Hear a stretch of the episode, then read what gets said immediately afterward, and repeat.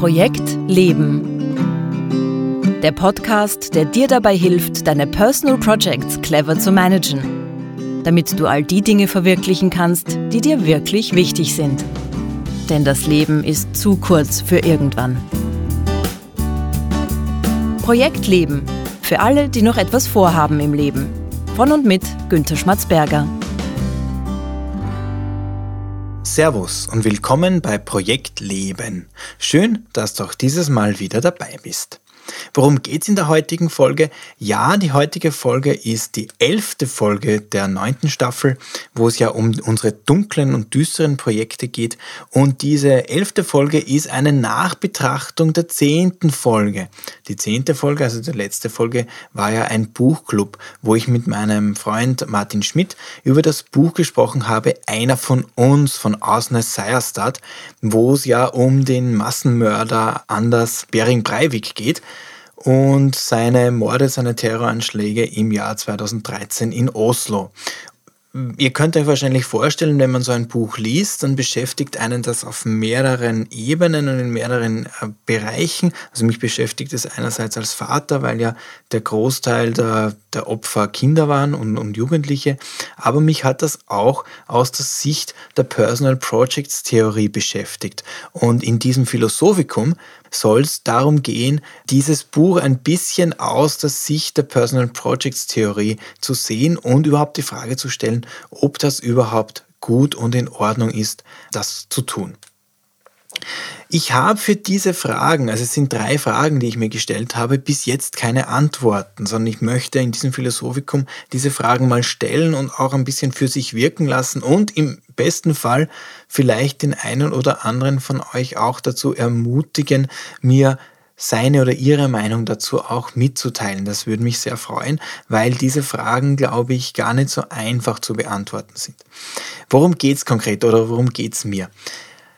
In diesem Buch wird sehr genau beschrieben, also einerseits die, die, die Morde, die passiert sind, das sind fürchterliche 50 Seiten, aber es wird auch ziemlich genau beschrieben, wie die Vorbereitungen auf diese Terroranschläge gelaufen sind. Und mir ist ganz lebhaft in Erinnerung dieses eine, diese eine Beschreibung, wo Anders Breivik auch versucht hat, eine Bombe zu bauen. Und diese Bombe zu bauen, also er hat sich da im Internet schlau gemacht, wie das funktioniert. Er hat sich auf mühsame Art und Weise die Zutaten sozusagen zusammengesucht und hat unter Einsatz seines eigenen Lebens, unter Hochrisiko-Umständen tatsächlich es geschafft, unter mühsamen Qualen diese, diese Bombe zu bauen.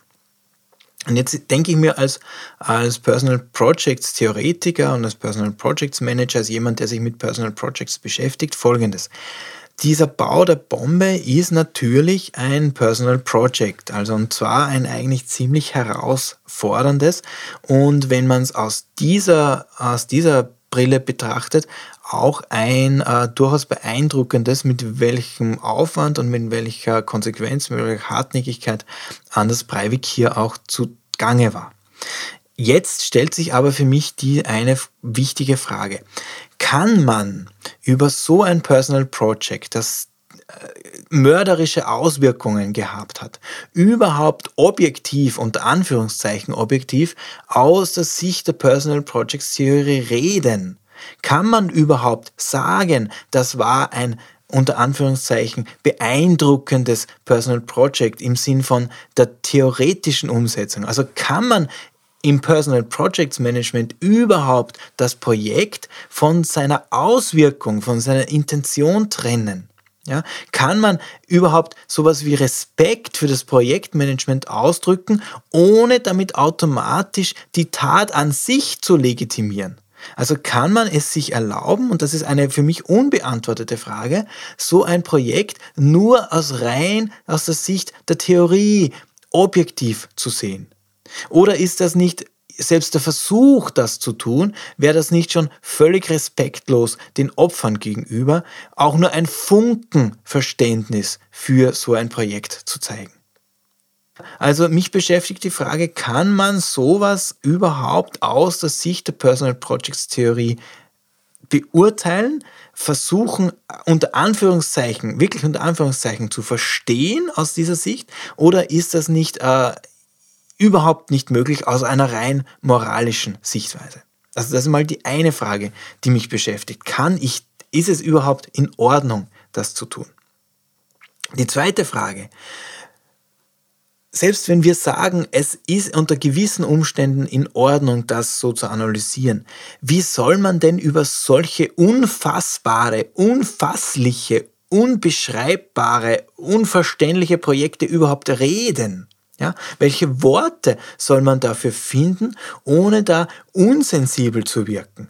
Also ist eine, eine, eine objektive Sprache, eine wissenschaftliche Sprache, die man hier finden könnte, ist das nicht so, dass das völlig unangebracht wäre in so einer Situation? Oder gibt man nicht jedes Mal, wo man über Anders Breivik spricht und, und über ihn schreibt, wo man sich mit ihm beschäftigt, gibt man ihm in diesem Fall nicht wieder eine Bühne? Ja, legitimiert man oder bringt man darüber, dass man darüber spricht, nicht die ganze Sache wieder ins Bewusstsein und gibt einem Massenmörder damit wieder Gelegenheit, sich zu präsentieren, auch wenn man versucht, das aus einer ganz anderen Sicht, aus einer objektiven Sicht, aus einer theoretischen Sicht, auch vielleicht aus einer wissenschaftlichen Sicht zu tun. Kann man darüber überhaupt, überhaupt Worte finden, die dem, dem Ausmaß des Leides, das da stattgefunden hat, gerecht werden kann? Ja, oder muss man über solche Dinge, die unfassbar sind, unbeschreiblich und, und unaussprechbar, muss man über diese Projekte nicht in Wirklichkeit schweigen? Das ist die zweite Frage, die mich beschäftigt. Also die erste Frage, kann man über solche Personal Projects überhaupt objektiv reden? Und die zweite Frage, wenn man das könnte, welche Worte soll man dafür eigentlich finden? Ja, gibt es überhaupt Möglichkeiten in unserer Sprache? Das beschäftigt mich als Sprachwissenschaftler natürlich sehr.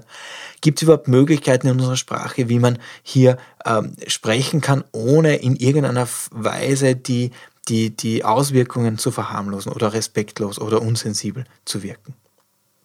Und die dritte Frage, die ist, ähm, das ist mir beim Lesen aufgefallen, der Buchtitel ist ja der Titel Einer von uns. Und es meint damit natürlich, dass Anders Breivik ein Norweger ist. Das heißt, er ist einer von uns, der in unserer Gesellschaft aufgewachsen ist. Und Asne Seierstad, selber auch Norwegerin, beschreibt also einen ihrer Mitbürger. Und mir ist aufgefallen, naja, dieses einer von uns, er ist auch in gewissem Maße einer von uns Personal Project Managern. Also er ist in seiner Herangehensweise an die Dinge ein Personal Project Manager.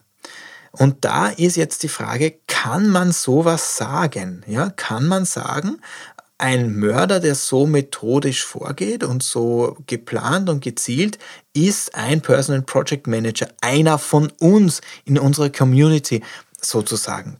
Ist, ist sowas erlaubt zu sagen? Oder ist das eigentlich eine, eine Grenzüberschreitung, wo man sagen muss, mit solchen Menschen will man nichts zu tun haben, auch wenn sie vielleicht so handeln wie wir. Er ist nicht einer von uns. Also ist er einer von uns im Sinne des Personal Projects Management oder ist er keiner von uns, weil wir solche Dinge, solche Projekte nie legitimieren würden? Ja, also auch hier wieder die Frage, inwieweit kann man sagen, dass das Personal Project von seinen Auswirkungen her überhaupt getrennt werden kann? Oder gibt es manche Projekte, die gehen einfach überhaupt nicht und da kann man auch nicht drüber diskutieren und auch nicht über den Menschen diskutieren, der solche Projekte umsetzen will, auch wenn man ihn als Personal Project Manager bezeichnen könnte. Ist sowas überhaupt möglich? Ein Schritt weiter vielleicht gedacht, wenn wir sagen, dass es Menschen gibt, die solche Personal Projects haben, und das ist eine unbestrittene Tatsache, was bedeutet das denn für uns? Also keiner von uns, hoffe ich zumindest von meinen Hörern, würde auch nur annähernd an solche Projekte denken für sein eigenes Personal Projects Management. Aber hat das jetzt trotzdem etwas mit uns zu tun? Bedeutet das auch etwas für uns? Könnten wir sowas auch tun?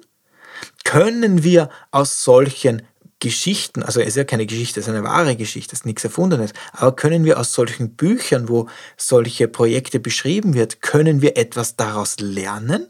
Ist da etwas für uns drinnen, das wir uns mitnehmen können? Oder hat das mit uns überhaupt nichts zu tun und ist deswegen so unbegreiflich?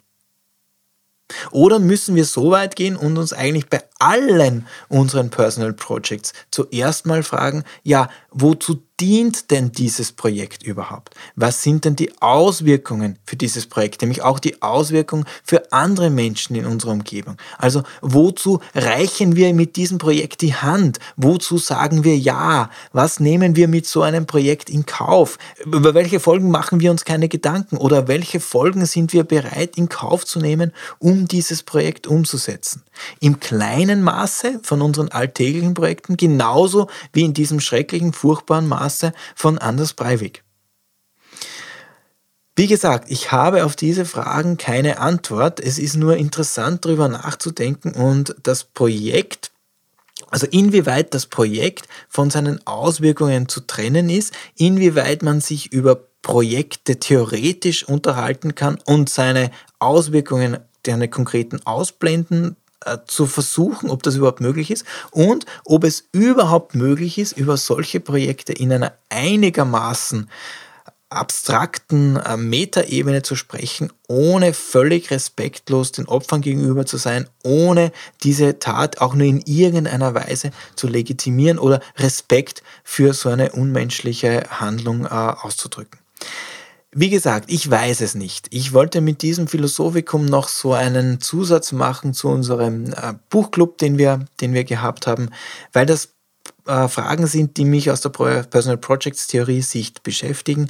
Wie gesagt, vielleicht ist ja der eine oder andere unter euch dazu angeregt, über diese Dinge nachzudenken. Vielleicht mag der eine oder andere von euch auch mir ihre, seine Meinung dazu schreiben. Ich würde mich in dem Fall besonders freuen, weil es mir vielleicht hilft, daraus auch irgendwie Sinn zu machen aus diesen Fragen, die mich da beschäftigen. Wenn das der Fall ist, freue ich mich sehr, sehr über E-Mails an die Adresse post.projekt-leben.jetzt.